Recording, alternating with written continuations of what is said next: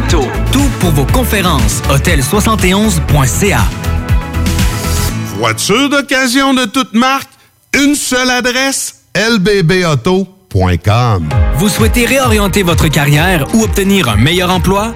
Les employeurs sont activement à la recherche de diplômés dans nos programmes, dont retraitement des dispositifs médicaux, robotique industrielle et conception mécanique. Pour plus d'informations sur nos attestations d'études collégiales offertes en soirée ou à temps partiel, consultez la section formation continue du cégeplevy.ca. Pour accéder rapidement à un métier qui vous convient vraiment, CJMD 96.9.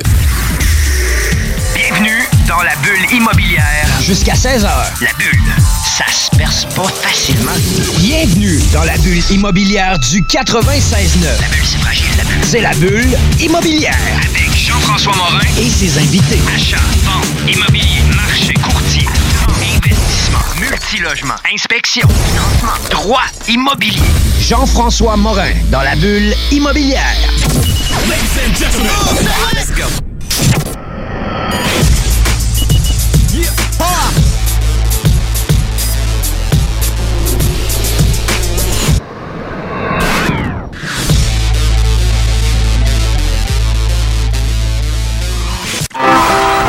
Oyez, oyez Vous écoutez CGMD 96.9.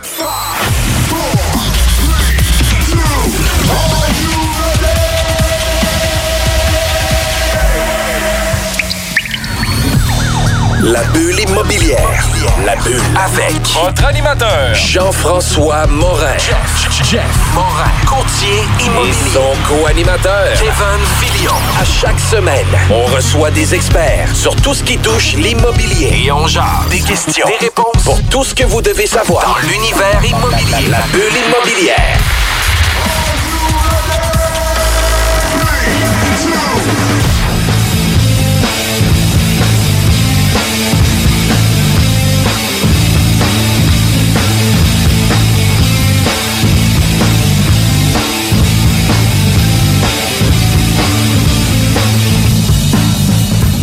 Bienvenue à la bulle immobilière. Mon nom c'est Jean-François Morin, courtier immobilier chez nous vendons votre maison et j'ai l'honneur d'animer notre émission de radio La bulle immobilière. Aujourd'hui, Kevin, comment ça va? Ça va top shape comme toujours, Jeff. Toi? Ça va super bien. Écoute, euh, je trouve ça vraiment le fun. On a des invités euh, cette saison-ci où ce qui viennent nous parler de divers sujets ultra pertinents, ultra importants.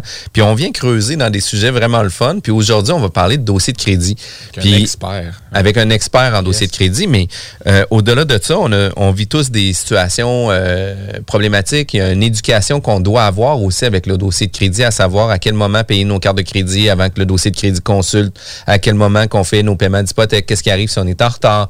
Euh, est-ce que si on a seulement une euh, carte, euh, pas une carte de crédit, mais un téléphone cellulaire, puis qu'on fait nos paiements tous les mois, c'est sûr qu'on va avoir un gros dossier de Puis il y a crédit. énormément de mythes, puis de croyances, puis de, de, de, de oui-dire dans ce domaine-là. Fait que c'est le fun aujourd'hui d'avoir un expert pour nous aider à trancher ça, un vrai pro. C'est pour ça qu'aujourd'hui, on reçoit Alex Temple, directeur consultant de bureau de crédit. C'est quand même assez simple, hein? Bureau de crédit, c'est qu'est-ce que vous faites dans la vie? Je travaille dans- dans- sur le bureau de crédit. Exactement. Donc, euh, d'abord, je vous remercie de m'inviter aujourd'hui.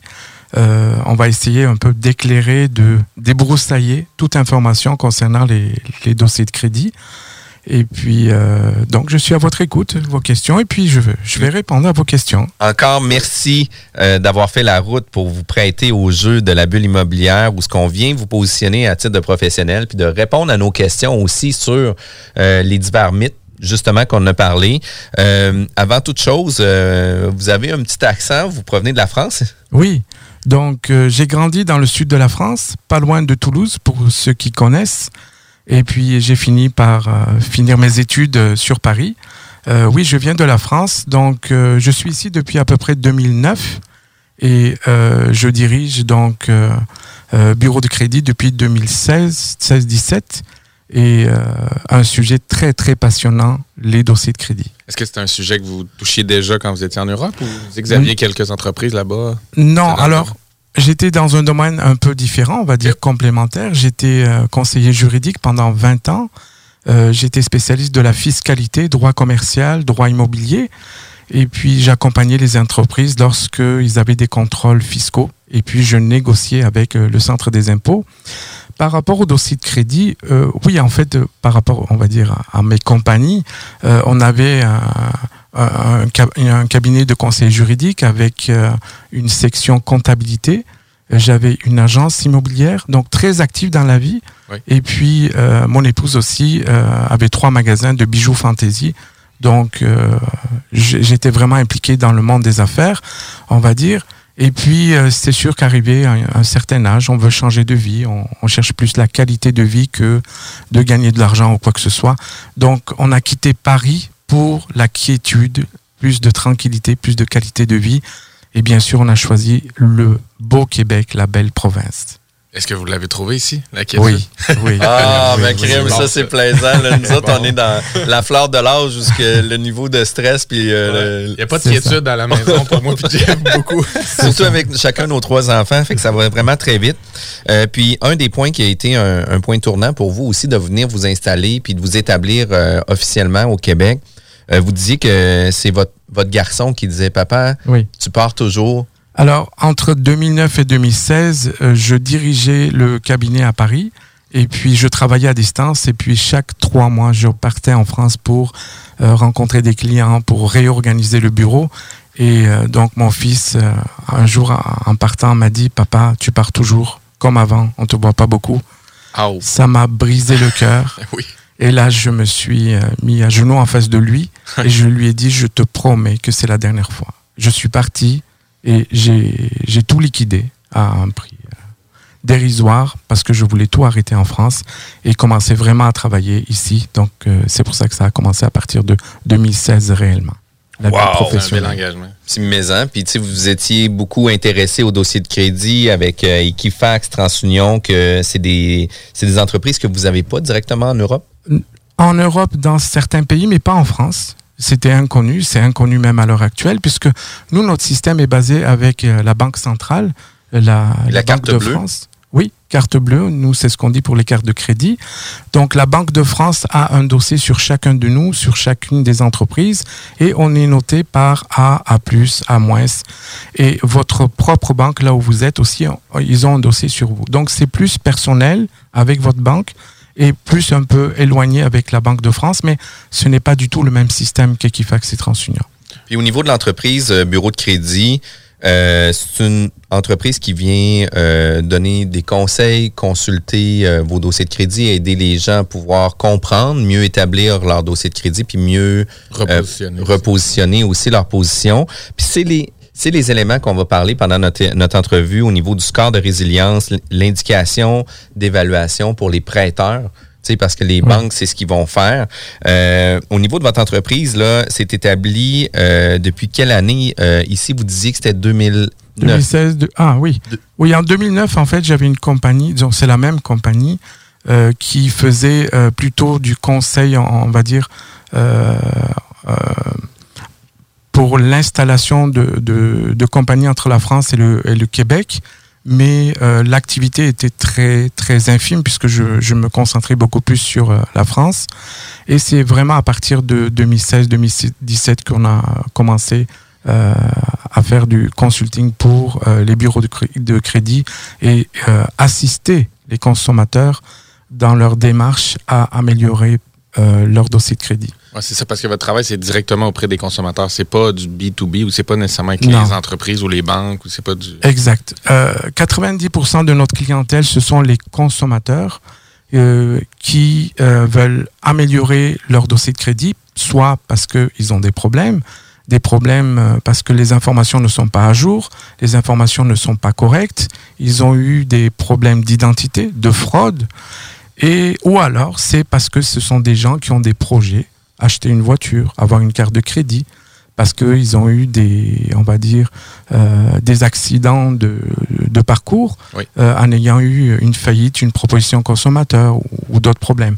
Et nous, nous les assistons, nous sommes là, je, je répète encore une fois, nous travaillons pour les consommateurs. Notre euh, objectif, donc, c'est d'aider, d'assister le consommateur à atteindre le but qu'il veut atteindre. Donc, par rapport à l'immobilier, oui, on a beaucoup de clients qui viennent.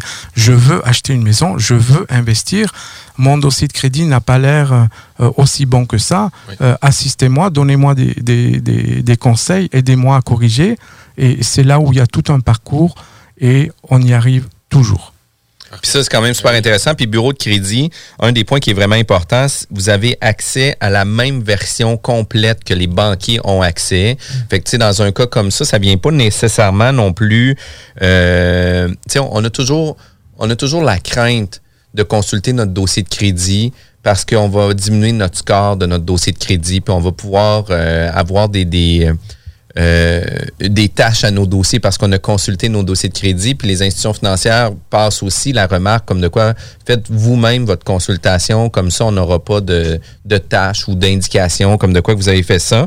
Euh, vous avez fait une vérification, puis vous, l'interrogation au bureau de crédit ne pas affecter du tout. Oui, alors il faut que ce soit bien clair que le consommateur, quand il consulte son dossier de crédit, ça n'a aucune conséquence. Il ne perd pas de points. Euh, nous, par rapport à notre accès, nous sommes la seule agence dans tout le Canada à avoir directement accès aux ordinateurs d'Equifax et TransUnion et nous avons accès au score FICO. C'est le score utilisé par les banquiers, les prêteurs privés, prêteurs hypothécaires pour juger si le consommateur est solvable et crédible ou pas. Et euh, quant au consommateur, quand il consulte ses dossiers de crédit à travers Equifax, TransUnion, Crédit Karma, Borrowell, c'est écrit clairement sur la première page, mais personne ne le lit. Les scores que l'on voit, c'est seulement à but éducatif. Ce n'est pas utilisé par les professionnels. Alors que nous, on a accès aux scores utilisés par les professionnels. Donc ça fait toute une différence. Quelle est la différence entre les deux scores? C'est que en général, le score FICO, donc vu par le banquier, est plus bas que celui qui est vu par le consommateur. Et là, ça fait une grande surprise lorsque le consommateur voit des camemberts, des graphiques qui lui disent votre score est bon, vous pouvez acheter une voiture, vous pouvez avoir une carte de crédit. Et quand il va à la banque pour demander un prêt euh, auto, eh bien, le banquier va lui dire monsieur, désolé, mais nous, on a un score qui ne passe pas avec vous. Oui. Et ça, ça doit avoir énormément d'incidence que vous ayez cette, euh, cette approche-là ou ce lien-là, parce que dans le fond, on a la bonne cible. On est capable de travailler avec la bonne cible, parce que j'imagine que les deux doivent se suivre tout de même. Là, oui. Mais euh, au moins d'avoir directement ce que euh, le banquier va avoir de l'autre côté pour travailler les, les, bons éléments, les repositionner ou essayer de les rehausser. ça, ça vous donne un avantage très, très Exact. Donc, nous, on a l'heure juste, le score juste vu par le banquier. Il faut savoir que le dossier euh, de crédit auquel nous avons accès, on n'a pas le droit de donner de copie au consommateur. On a signé un contrat avec Equifax TransUnion, on n'a pas le droit. Pourquoi on n'a pas le droit? C'est tout simplement parce qu'ils savent que dans 80% des dossiers, il y a des erreurs. Et ils ne veulent pas que les gens, les consommateurs utilisent ces dossiers de crédit pour porter plainte contre eux. Donc, quand on fait une analyse, c'est par téléphone. On ne montre pas le dossier de crédit. Puis, euh, dans des euh, situations aussi, là, au niveau de vos services offerts, euh, vous offrez aussi une formation qui est environ trois heures pour la formation. vous expliquez étape par étape comment qui est fait le système, euh, d'où part l'information, qu'est-ce qu'il faut faire, qu'est-ce qu'il faut pas faire euh, par rapport à nos dossiers de crédit. Euh, c'est quelque chose qui est ultra pertinent, ultra intéressant. Je vous en parle hors d'onde aussi, mais ça doit être fréquent que vous faites de l'éducation justement sur les, les, dossiers de crédit. Ça doit être quand même une, une des grandes parties des mandats de votre, de votre entreprise, c'est de former les gens. Exact. Exact. Donc la formation est très importante puisqu'on s'est aperçu que 80%, 95% des appels que nous recevons, euh, le consommateur n'est au courant de rien. Il ne sait même pas ce qui se passe. Il ne sait même pas qui est Equifax, qui est TransUnion. Tout le monde pense que, tout le monde, beaucoup de gens pensent que ce sont des organismes gouvernementaux, que tout est gratuit, que les conseils sont gratuits, les corrections sont gratuites alors que c'est complètement différent. Equifax et TransUnion, ce sont deux agences de recouvrement américaines et on les appelle des bureaux de crédit. C'est tout simplement parce qu'ils collectent des informations euh, de la part de leurs membres qui sont les télécoms, les banquiers, les prêteurs privés, prêteurs hypothécaires, puis d'autres compagnies, puis les agences de collection aussi. Et à partir de ces informations, ils constituent ce qu'on appelle un dossier de crédit. À la base, pour que les gens comprennent bien ce que c'est qu'un dossier de crédit, en fait, c'est votre CV financier. Mais le CV, c'est pas vous qui le constituez, ce sont les compagnies avec qui vous faites affaire qui vont envoyer vos informations à Equifax TransUnion. Autre chose, un autre point, je pense qui est à soulever, c'est pourquoi est-ce qu'il y a une différence de score entre Equifax et TransUnion? C'est tout simple, ces deux compagnies n'ont rien à voir l'une avec l'autre. Donc, ce qui va se passer, c'est qu'ils ont des membres différents. C'est un club, chacun a ses propres, membres. Une banque, euh, par exemple, on va prendre la Caisse des Jardins, peut très bien envoyer les informations de ses euh, consommateurs, de ses clients, à Equifax ou à TransUnion. C'est la Caisse des Jardins qui décide. À quelle fréquence aussi? Ça, c'est important. Parce que, euh, en général, ça se met à jour une fois tous les 30 jours, mais il y a des banques qui envoient une fois chaque 60 jours. Et quand euh, vous avez des petites compagnies, on va dire euh, une agence de collection, par exemple, n'a pas tout le temps une grosse quantité de, de débiteurs, eh bien, peut envoyer une fois par 30 jours, une fois par 60 jours. Donc, il va y avoir un déséquilibre parce qu'on n'a pas les mêmes membres, parce qu'on n'a pas les mêmes informations et parce que c'est pas la même fréquence aussi. Puis aussi, c'est pas le même type de traitement à l'interne aussi, là, tu sais, les gens qui vont les utiliser. Puis au niveau des points, puis c'est quand même super important parce que euh, moi, je me suis toujours questionné à savoir, tu sais, pourquoi qu'Equifax a pas la même cote que euh, TransUnion. Puis on s'attend toujours à ce que ça soit identique. Mon dossier de crédit est évalué par... par C'est des business, dans le fond. C'est des Exact. relations d'affaires qui sont pas. Dans le fond, ce qu'il faut comprendre, c'est que c'est pas une cible, c'est pas. C'est pas le Messi ou c'est pas Dieu Non. ou c'est pas la. SCHL Non. si on faisait le pendant Ouais. immobilier dans le sens que c'est une business puis elle opère avec, avec ses défauts, ses erreurs, ses relations d'affaires, ses termes, ses échéanciers. Fait que c'est pour ça que Oui. ça diffère. Puis ça amène aussi toutes sortes de situations où il y a des correctifs à faire euh, C'est ça. Alors, service. Juste pour information, euh, on sait que euh, certaines banques travaillent plus avec TransUnion et d'autres avec Equifax. Il faut savoir que dans le milieu du, du business, euh, Equifax est beaucoup plus connu euh, par les professions qui ont, on va dire, pignon sur rue, vitrine, les banquiers, les télécoms, tout ça. Euh, TransUnion travaille beaucoup plus avec des industriels euh, et euh, là, par exemple, la banque RBC et Scotia Bank travaillent beaucoup plus avec TransUnion que euh, avec Equifax. Et pour toute information concernant les hypothèques, il faut savoir que nous, on traite euh, des centaines de dossiers. Euh, on voit beaucoup plus euh, les informations sur les hypothèques reportées sur TransUnion qu'Equifax. Equifax, on voit presque pas. OK. Mais sur TransUnion, euh, 90% des informations sont là sur les hypothèques. C'est pour ça qu'il y a une, une différence de score aussi. Fait que c'est ça, ils ont, ils ont- ils ont leur affinité ou leur, Voilà. leur, leur créneau de type de-. D'informations bancaires qu'ils vont chercher, d'informations de crédit. Puis, tu sais, euh, on effleure le sujet. On va rentrer dans le vif du sujet tout de suite après la pause. Si vous désirez avoir plus d'informations, c'est quand même assez simple. C'est Alex Temple pour le bureau de crédit. Mais vous désirez réécouter nos émissions, sont disponibles sur Apple Podcasts, Spotify, euh, Google Podcasts et Balado Québec. Balado Québec. Ah, Balados, excuse-moi, j'allais l'oublier. Balado Québec aussi. Restez avec nous, on revient tout de suite après la pause. Station that's got you swallowing a nation. It's 96.9.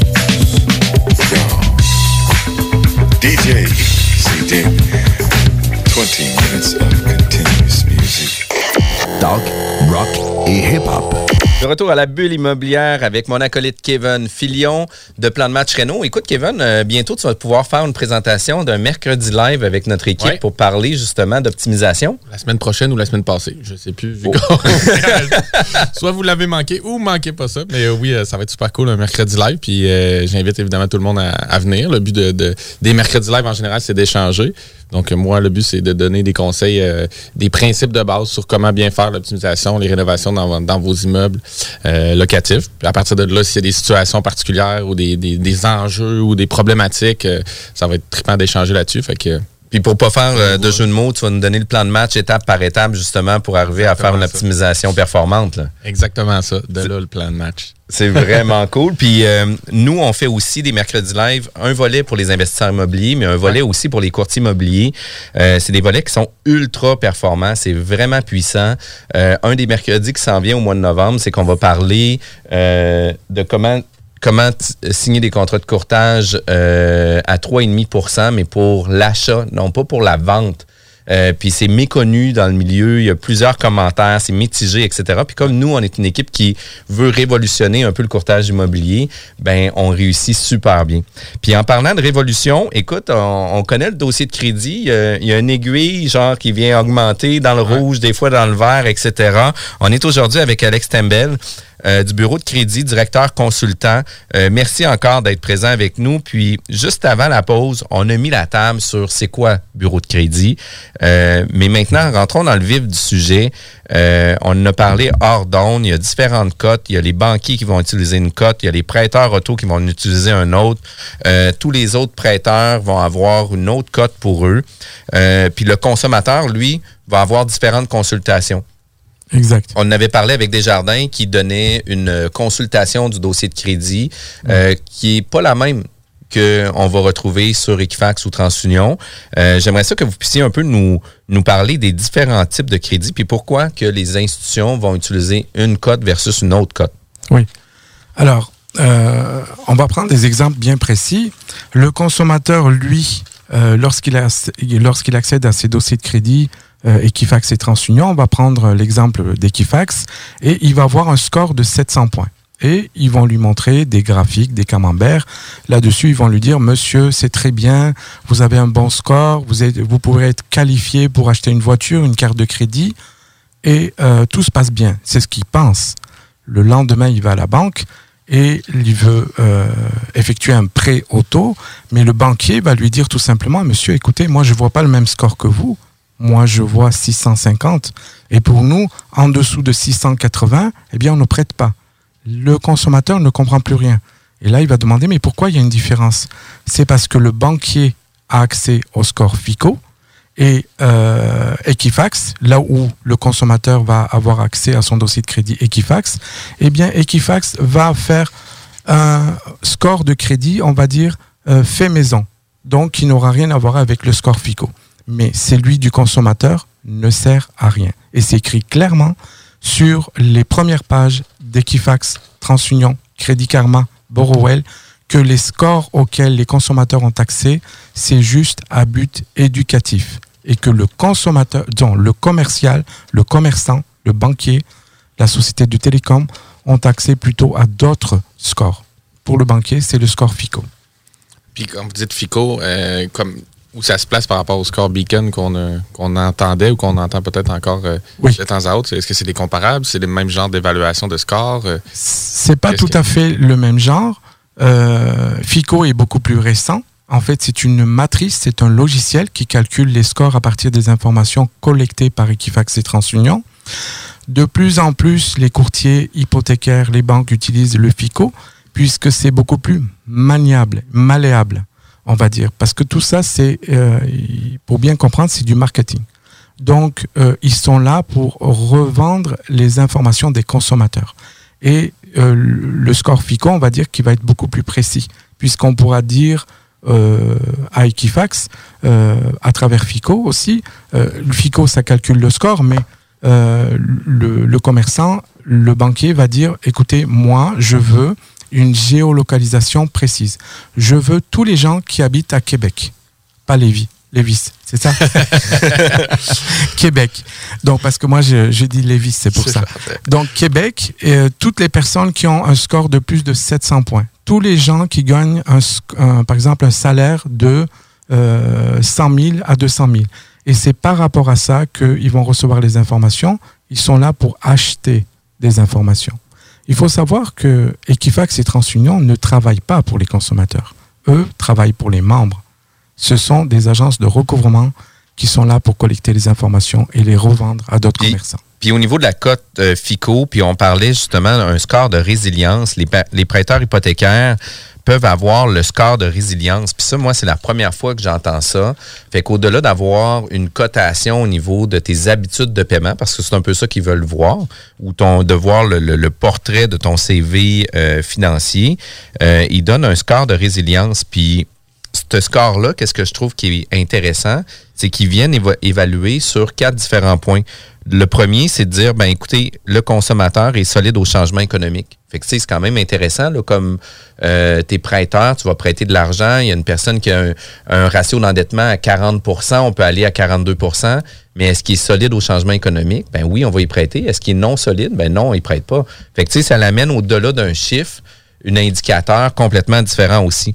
Puis par la suite, ben, il y a modéré par rapport au changement, il y a sensible au changement ou très sensible au changement, qui peut faire en sorte que oui, tu peux avoir une bonne cote de crédit, mais le fait d'avoir un score de résilience, FICO, ben, amène la personne qui va interpréter, parce que c'est toujours une question d'interprétation en arrière, de la, de- en arrière du chiffre. ben Puis je trouve ça vraiment intéressant parce que c'est des choses qu'on n'était pas connues, ça. Oui. Alors, euh, pour bien comprendre les informations par rapport au score de résilience, il faut aller encore plus loin. D'où ça vient? Comment est-ce qu'ils ont inventé ce score? Et par rapport à quoi?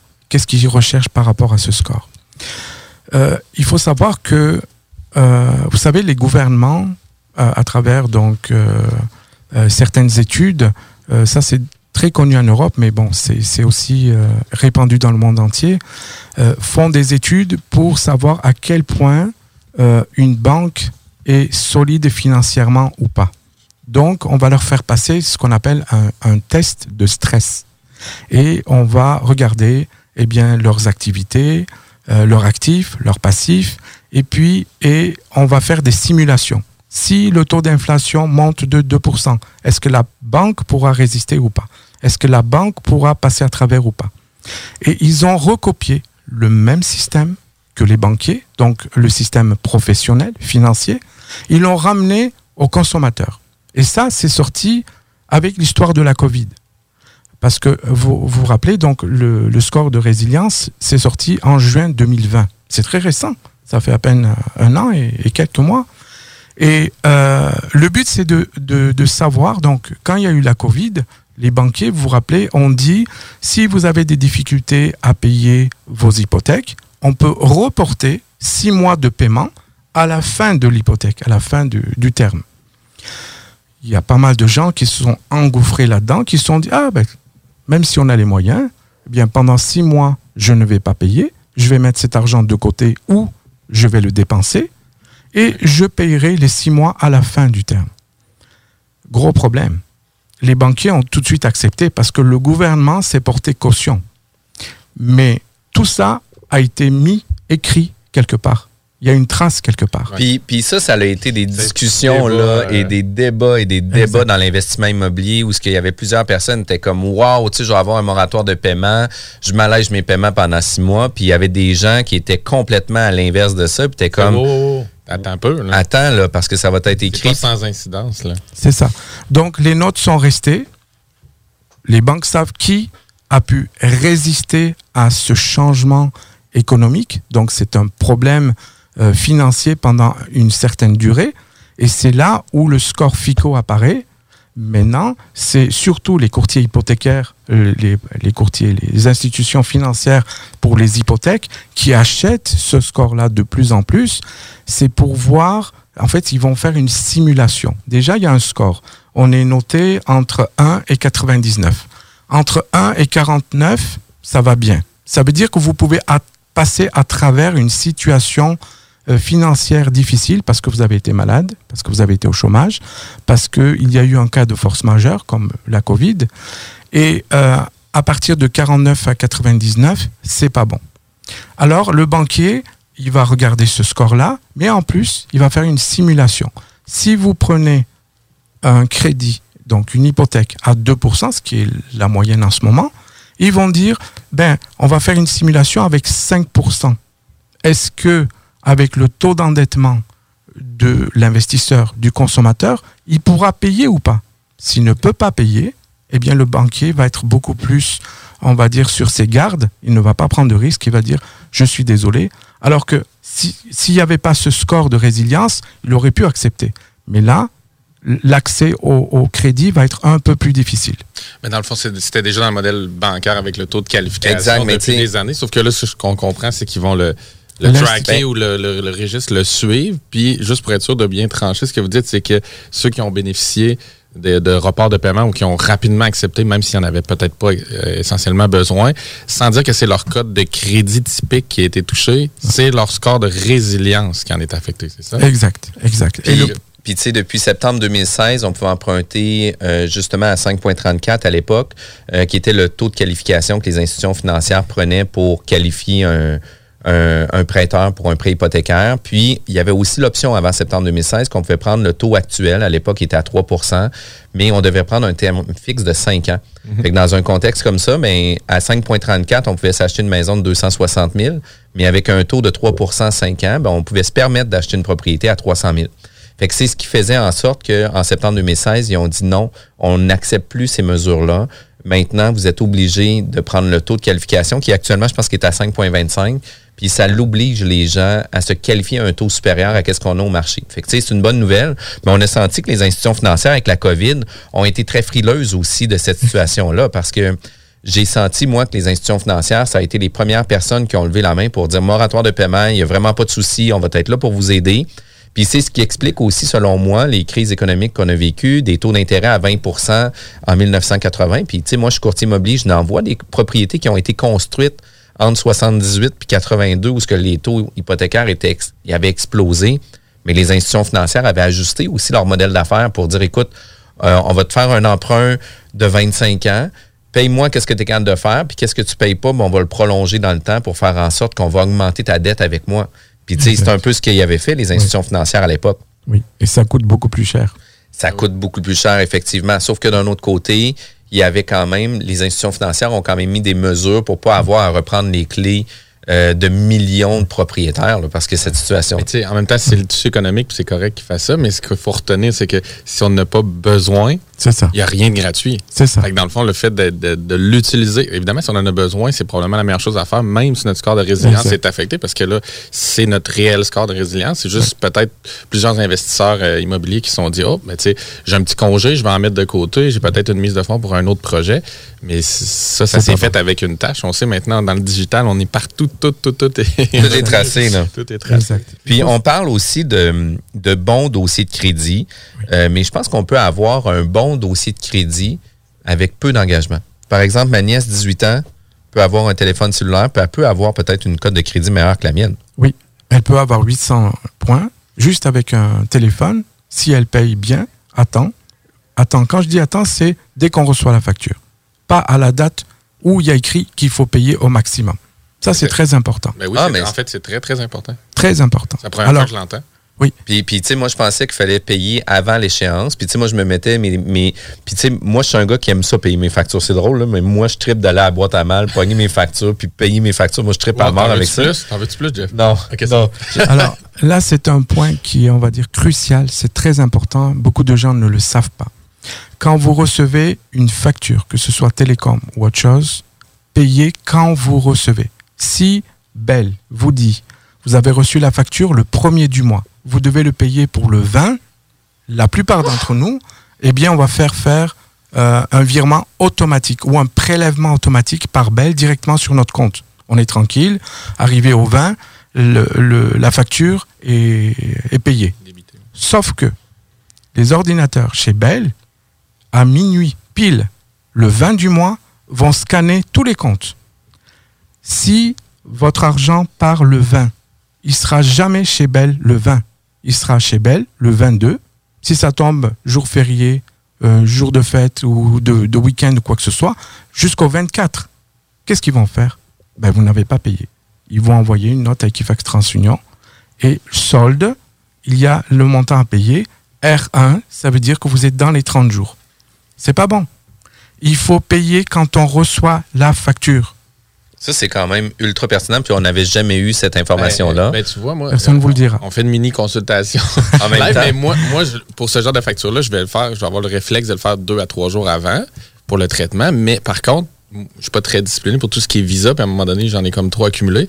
Fait que je signe avec ma, mon institution bancaire un paiement complet à la date de, de mes cartes visa. Est-ce que dans ce cas-là aussi, ça se trouve être un peu une mauvaise pratique ou Il là, ça s'applique? Écoutez, il faut garder le prélèvement ou le virement automatique au cas où on oublierait. On part en vacances, on est occupé, Ouais. on oublie de payer. Ça, il faut le garder en cas de. Mais sinon, il faut payer sa facture quand on reçoit.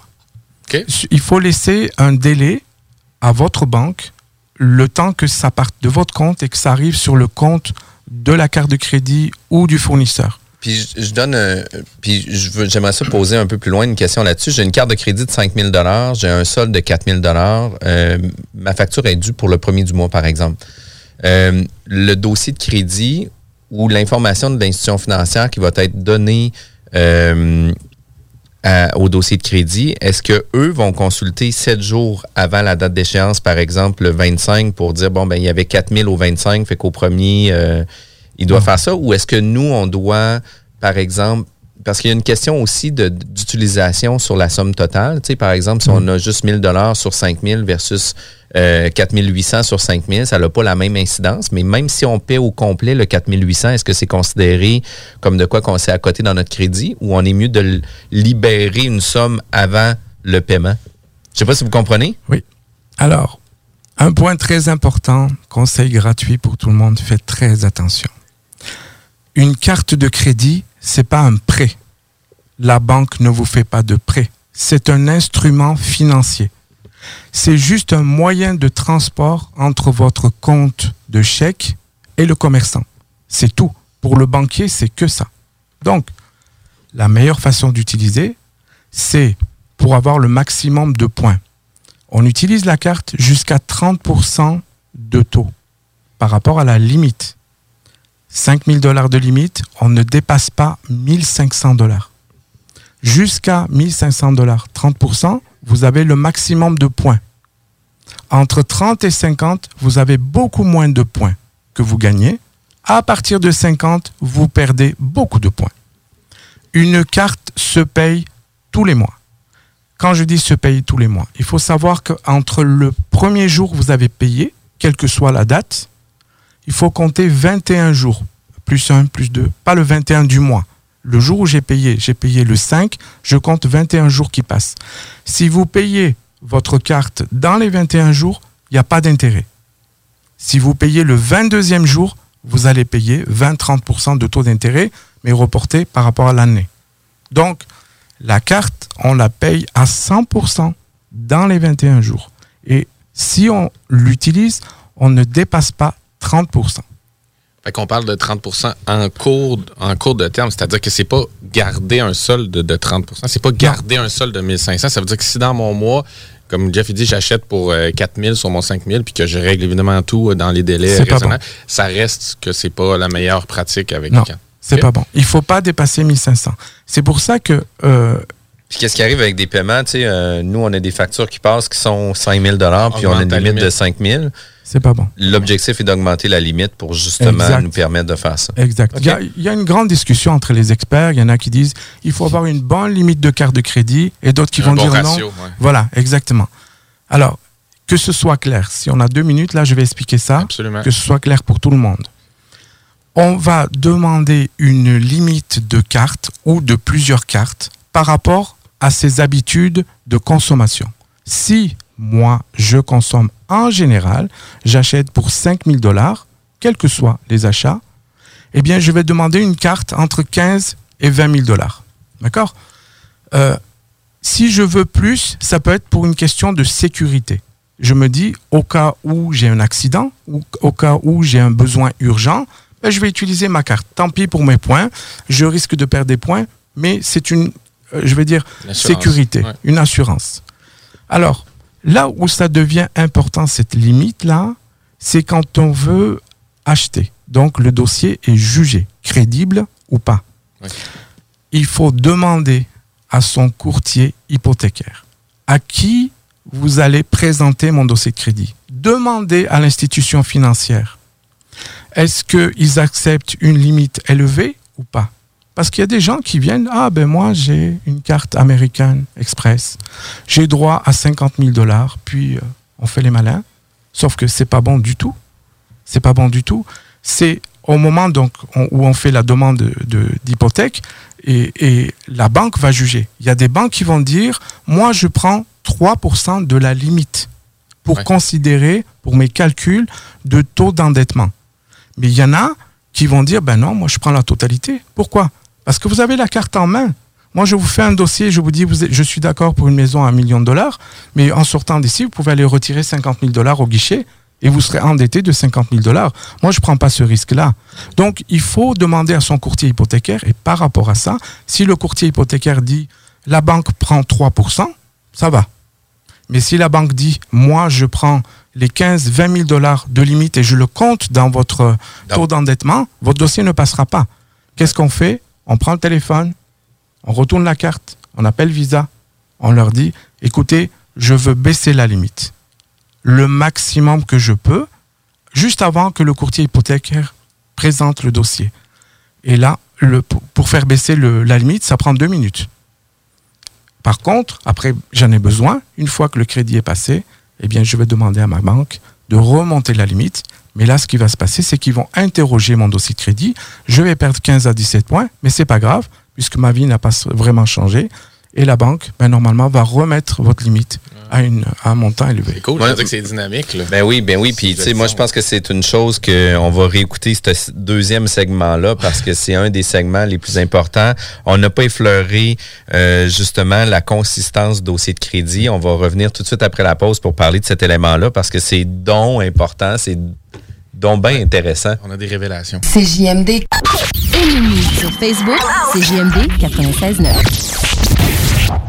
Vous êtes à l'écoute de la bulle immobilière, toujours avec Jean-François Morin, courtier immobilier. Vous avez un projet immobilier pour vendre ou acheter une propriété. Sachez que nos courtiers, c'est des bombes. On va réussir à vendre ou acheter votre propriété dans des délais records, mais surtout qu'il vous reste toujours le plus d'argent dans vos poches.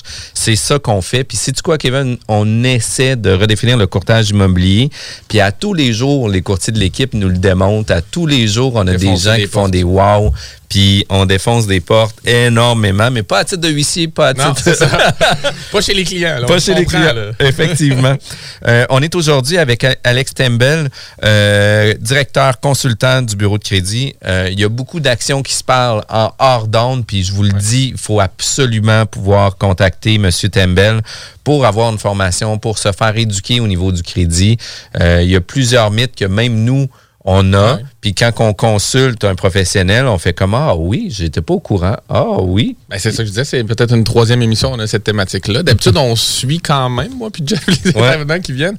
Donc, puis on en apprend encore énormément. Fait que ça- tu sais, quand on dit un univers, le crédit, c'est le cas. là. Il y en a toujours, toujours à apprendre. Fait que Puis, juste avant la pause, on avait parlé de comment on peut avoir un bon dossier de crédit, mais peu d'engagement, puis de comprendre cette situation-là. Parce que, justement, ma nièce de 18 ans peut avoir son cellulaire, le paye à temps, etc., pour avoir une- une cote de crédit plus haute.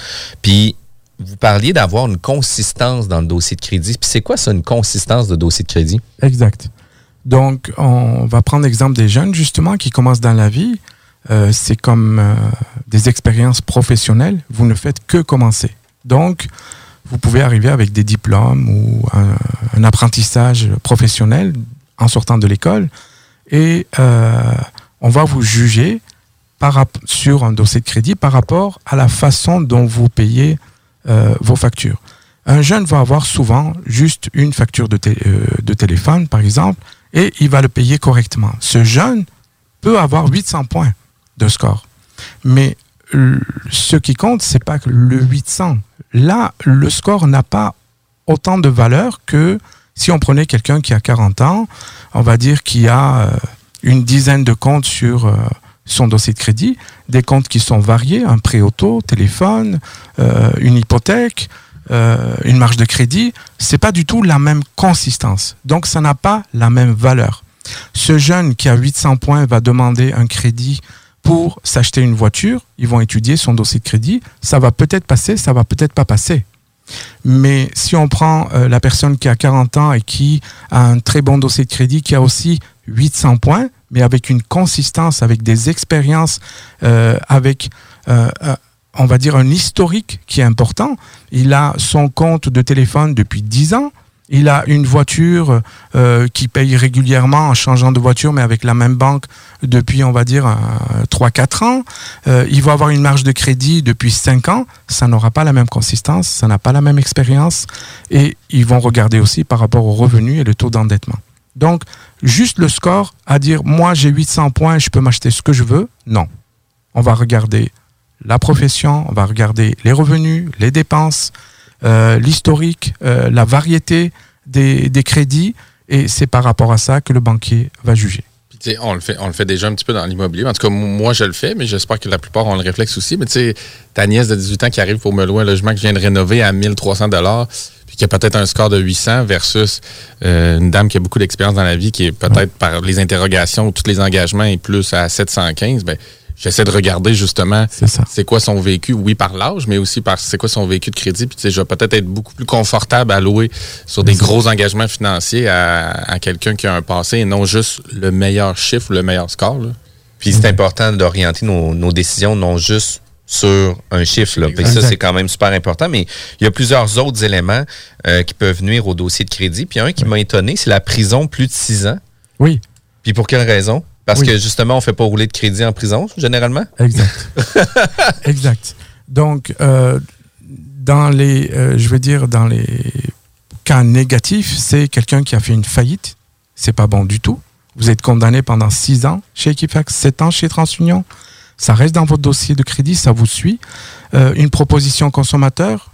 Une fois que vous avez été libéré, en général, on paye la dette sur cinq ans. Une fois qu'on a été libéré, ça reste encore trois ans. Donc là, le truc, c'est de payer le plus vite possible pour que ça reste seulement trois ans. Mais, mais par exemple, on fait une proposition, on a une entente de 5 ans de paiement, on réussit à payer sur la première année, mais ça reste entaché quand même chez Equifax pendant 6 ans puis chez TransUnion pendant 7 ans. Non. Même si la dette est payée. Non, une fois qu'on a payé sa dette, on est libéré, c'est plus trois ans. OK. Fait que Si c'est- l'avantage, comme il dit, de le régler au plus tôt possible. Voilà. Voilà. Euh, ensuite, un nouvel immigrant, nouvel arrivant au pays, ben, il est connu, il est inconnu nulle part, donc il n'a pas un bon dossier de crédit. Il faut tout construire. Un jeune qui commence dans la vie, oui, avec juste euh, une facture de télécom, il peut avoir 800 points, mais c'est pas bon.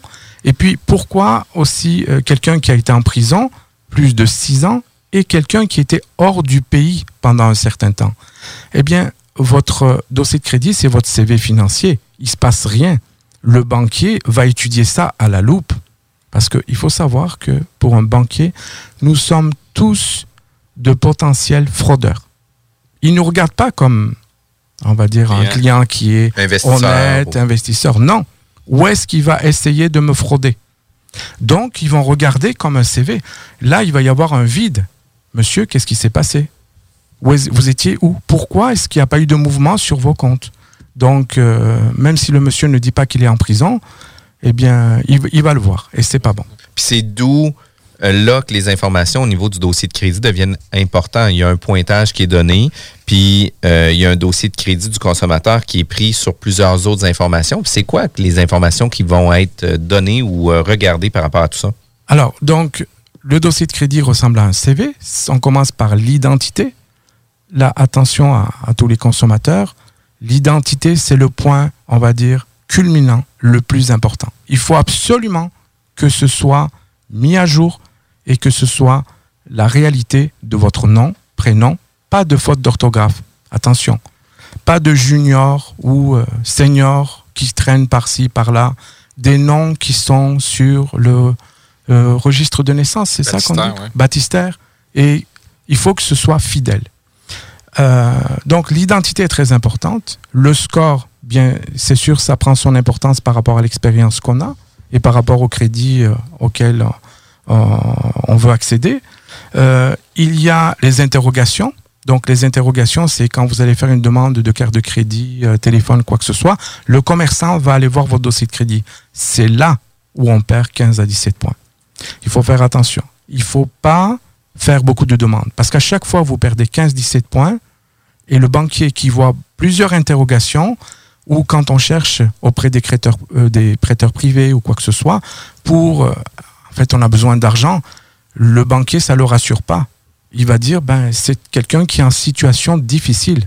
Pourquoi les autres ne lui prêtent pas, alors pourquoi moi je prêterai Puis j'avais une situation où ce que euh, au niveau justement de l'interrogation, puis peut-être c'est un mythe aussi, puis à vous de me le dire si c'est un mythe, mais j'avais entendu justement, nous on est courtier immobilier, on oriente les gens sur euh, différentes demandes, puis on leur demande justement de, de, de valider euh, non pas leur dossier de crédit, mais l'offre de service des différentes banques, Banque nationale, Desjardins, CIBC, etc. Puis j'avais entendu dire que s'il y avait plusieurs demandes pour une même type de demande, par exemple une hypothèque chez Desjardins, chez Banque nationale, chez CIBC, la cote de crédit va être affectée seulement une fois, non pas par institution financière où ce que la cote de crédit va être diminuée. Est-ce que c'est le cas ou pas le cas? C'est ce qu'on croit. Alors, c'est pas une question de par catégorie. C'est une question de, de délai. Si le courtier hypothécaire fait ses demandes dans un délai de 15 jours, donc 10 jours ouvrables, 2 semaines, et vous, en même temps, vous faites des demandes de crédit, carte de crédit, prêt auto, si tout rentre dans les mêmes 15 jours, vous perdez une seule fois 15 à 17 points. OK. Donc, c'est pas une question de catégorie, que tout soit dans la même catégorie. C'est quand on a des demandes de crédit, fait qu'on lance tout ça dans la même, dans la même ça. période. All in. on prend congé. On fait que on ça. fait une grosse journée pour ça. Exact. Puis c'est important, par exemple, parce que tu sais, ça peut arriver, par exemple, qu'on va ouvrir notre dossier chez Desjardins, euh, puis par la suite, dix jours plus tard, on va aller voir la Banque nationale à savoir qu'est-ce qu'ils veulent faire. Fait que là, lui, il va consulter deux fois. Fait que là, on va perdre deux fois le délai. Fait que ça, c'est quand même important de le faire rapidement dans les mêmes délais. Puis c'est des mythes qui sont importants de discuter par rapport à tout ça. Puis euh, dans les... euh, Moi, j'avais une question, si tu permets, Jeff, mais Oui. dans l'identifiant, comme vous dites au départ, est-ce que c'est aussi l'adresse, nos coordonnées Oui. complètes? Parce que ça, souvent, on, on laisse ça dans les mains de la banque. En fait, c'est Oui. très rare qu'on change d'adresse et qu'on prend le temps d'appeler Equifax ou Il faut que ce soit à jour. Absolument. Fait que ça, c'est important de Pourquoi le vérifier. Alors, un petit détail, par exemple, chez TransUnion, votre numéro de téléphone apparaît sur le dossier de crédit. Je parle toujours de la version banquier, d'accord? Vous, à la maison, vous le voyez de toute façon. Vous déposez une demande et euh, la banque a besoin d'informations. Ce n'est pas le conseiller que vous avez en face de vous qui va vous appeler, c'est quelqu'un d'autre, un contrôleur. Si votre numéro de téléphone n'est pas à jour, qu'il n'arrive pas à vous joindre, eh bien, ils vont refuser. Et ils vont même pas vous dire pourquoi. C'est aussi simple que ça. Donc, ça, c'est que par rapport au numéro de téléphone. Alors, imaginez toutes les erreurs qu'il peut y avoir autour de l'adresse, du nom. Des gens tremblés, comme vous disiez, Exact. Ah, après puis- entrevue. dans les cas dans les cas vécus justement pour rentrer dans le vif du sujet ou même pas dans le vif du sujet mais aussi sur les différentes expériences que vous avez eues Oui. euh, l'histoire des jumeaux Oui. c'est quand même Oui. c'est quand même une drôle d'histoire. C'est un gros dossier qu'on a eu. C'est un monsieur d'un certain âge, 70 ans, 65, 70 ans, on va dire, qui est venu nous voir. Écoutez, euh, donc il est jumeau avec sa sœur, pas un frère, une sœur. Lui s'appelle Christian, s'appelle, sa sœur s'appelle Christiane. Elle s'est pas mariée, donc elle porte le nom de jeune fille, donc le même nom que le monsieur. Euh, ils ont euh, vécu, nés dans la même ville. Ils ont fait à peu près les mêmes métiers. Ils sont à la même banque. Euh, je veux dire, tout, est presque pareil. Et ce qui s'est passé, c'est que chez Equifax et TransUnion, tout était mélangé. Ils avaient tout confondu. Donc, le monsieur, il, est arrivé, écoutez, il avait des dettes, c'était les dettes à sa sœur. Euh, elle, elle avait des dettes qui étaient les dettes du frère. Donc, tout était mélangé. Ça prend beaucoup de temps. Pourquoi? Parce que Equifax et TransUnion, il faut les convaincre que ce, compte-là appartient à telle personne. Cette dette-là appartient à l'autre personne. Ça nous a pris beaucoup de temps. Et c'est allé jusqu'à la commission d'accès à l'information. La Oh, commission wow. d'accès à l'information, c'est le tribunal où on peut amener Equifax et TransUnion parce qu'ils ne veulent pas corriger une information qui est probante, qui est actuelle, qui est mise à jour. Et eux ben, vont tout faire pour pas corriger. Vous, vous allez tout faire pour corriger. Puis là, vous vous rendez au tribunal pour un Oui. E. Là. On se comprend pour la lettre E seulement Ouais. entre les deux, mais ça, c'est super intéressant. Là où vous nous amenez, vous nous avez dit en pré-entrevue que Equifax Transignon n'ont pas d'intérêt, sinon, euh, Exact. en fait, pas du tout à modifier les informations. Ils sont pas enclins. C'est pas que vous les appelez, puis en deux minutes, ils disent Hey, on s'excuse pour le- l'accent aigu, on, on vous règle ça c'est dans la minute qui suit. là. Pourquoi, en fait, Oui. ils n'ont pas cet intérêt-là à corriger leur propre dossier? Alors, d'abord, en fait, il faut savoir que ce n'est pas Equifax et TransUnion euh, qui. Je veux dire, les informations proviennent de leurs membres. Donc, ils ne savent pas ce qui s'est passé entre leurs membres, qui est la société de télécom ou la banque, et vous, le client. Donc, c'est la banque qui envoie l'information. Eux ne font que stocker, ne, ne font que constituer votre do- dossier de crédit. Et euh, bien sûr que Equifax TransUnion, vous savez, ce sont des compagnies qui travaillent pour leurs membres. Il y a euh, un intérêt. Et puis, là, je vais aller plus loin. Euh, leur intérêt, c'est que ben, les dossiers de crédit ne soient pas aussi bons que ça. Pourquoi? Eh bien, les banques vont vous charger plus d'intérêts. Il y a des compagnies qui vont vous demander un dépôt. Et, et ça, ça arrange les membres. Donc, ils vont tout faire pour ne pas corriger. Mais nous, heureusement qu'au Québec, euh, comme je suis ancien juriste aussi, je vais utiliser des textes de loi et les lois protègent les consommateurs. S'il faut aller jusqu'à la commission d'accès à l'information, oui, on y va. Jusqu'à maintenant, on a ouvert des dossiers, mais au dernier moment, Equifax TransUnion, ils corrigent les dossiers parce qu'ils ne veulent pas d'audience. Puis c'est donc important, puis c'est c'est vraiment précieux. Puis des gens comme vous euh, nous permettent justement de pouvoir redresser nos dossiers de crédit, de nous aider.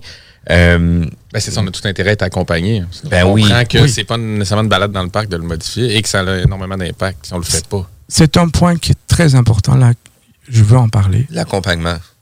Oui, l'accompagnement, c'est une chose, mais quand Equifax TransUnion vous propose que vous corrigiez vous-même vos dossiers de crédit, eh bien, on le, on le déconseille fortement. Ne le faites pas. Ne le faites. C'est pas pour prêcher pour ma paroisse, comme on dit. C'est tout simplement parce que avant d'arriver à la page où il y a le formulaire, c'est un formulaire, eh on vous fait accepter leurs conditions. Et dans leurs conditions, eh bien, tout est à leur avantage à eux. Vous devez accepter toutes leurs conditions. Si vous leur dites que, en leur prouvant, avec deux pièces d'identité, je ne m'appelle pas Jean-François Morin, mais je m'appelle François Morin. Voici deux pièces d'identité du gouvernement officiel. Eh bien, ils vont dire, on va faire une enquête. Et monsieur, désolé, mais vous appelez bien Jean-François et pas François Morin.